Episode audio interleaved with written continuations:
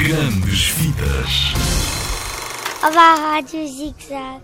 Olá, Rádio Zig Zag. Nós estamos no filme da, da, Coco. Olá, Zig Zag. Nós estamos no filme da Coco. Nós estamos no filme da Coco. Venham ver o filme Coco porque é muito giro, todos vão gostar.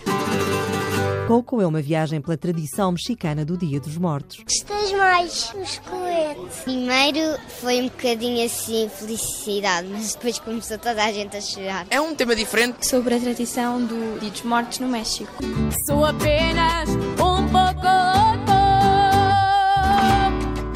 Diana Nascimento, mexicana a viver em Portugal, está orgulhosa da Disney ter feito um filme sobre as raízes culturais do país. O filme é como uma carta de amor a, México. Foi um filme muito bonito, muito doce, muito alegre. É um rapaz vivo! Mas primeiro tenho de encontrar o De La Cruz. Eu posso ajudar-te? Estou a transformar-me num esqueleto! O Miguel, com a voz de Manuel Encarnação, é um menino que quer ser músico. Vai com o seu cão Dante às escondidas da família. Depois vai para o mundo dos mortos e encontra a família dele que já morreu. E o sonho dele é encontrar o De La Cruz. Mário Redondo dá voz ao mariachi Ernesto de la Cruz e canta Lembra-te de mim. E é uma canção que é cantada por vários personagens ao longo do filme. Daqui a uns tempos, quando, quando falarmos em canções e música do Coco, toda a gente se vai lembrar. Lembra-te de mim, apesar do meu adeus.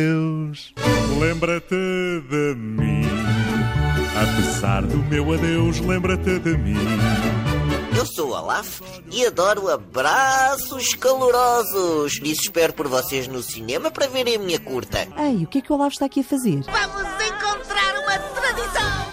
O boneco de neve é a personagem principal de uma curta-metragem para ver antes do filme Coco. Vamos de porta em porta à procura de tradições de família. Vocês cortam uma árvore e depois vestem o seu cadáver com velas. Eu adoro!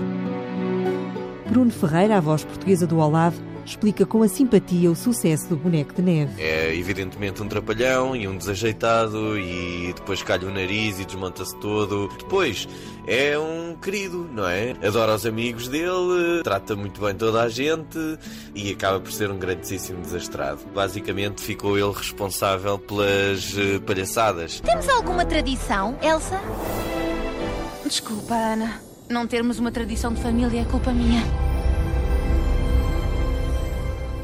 Frozen, uma aventura de Olaf, é uma animação também sobre as tradições, as tradições de Natal. É uma curta de Natal que tem a ver com a tradição, o que é de facto a tradição. E, e mais uma vez acho que é uma aposta ganha da Disney nesse sentido, porque não é de todo o que nós estamos à espera. Mais uma vez é uma tradição diferente e faz-nos pensar, pelo menos a mim fez-me pensar um bocadinho. E já do primeiro filme também tem isso, não é? Sobre, sobre o amor, sobre o que, o que é que é o verdadeiro amor. Maria Camões, a voz portuguesa da Elsa, a Rainha do Gelo, que aparece aqui mais calorosa, ao lado da irmã Ana.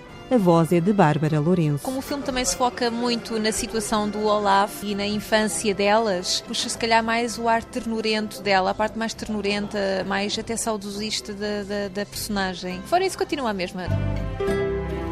Frozen, uma aventura de Olaf, é uma animação que antecede Coco.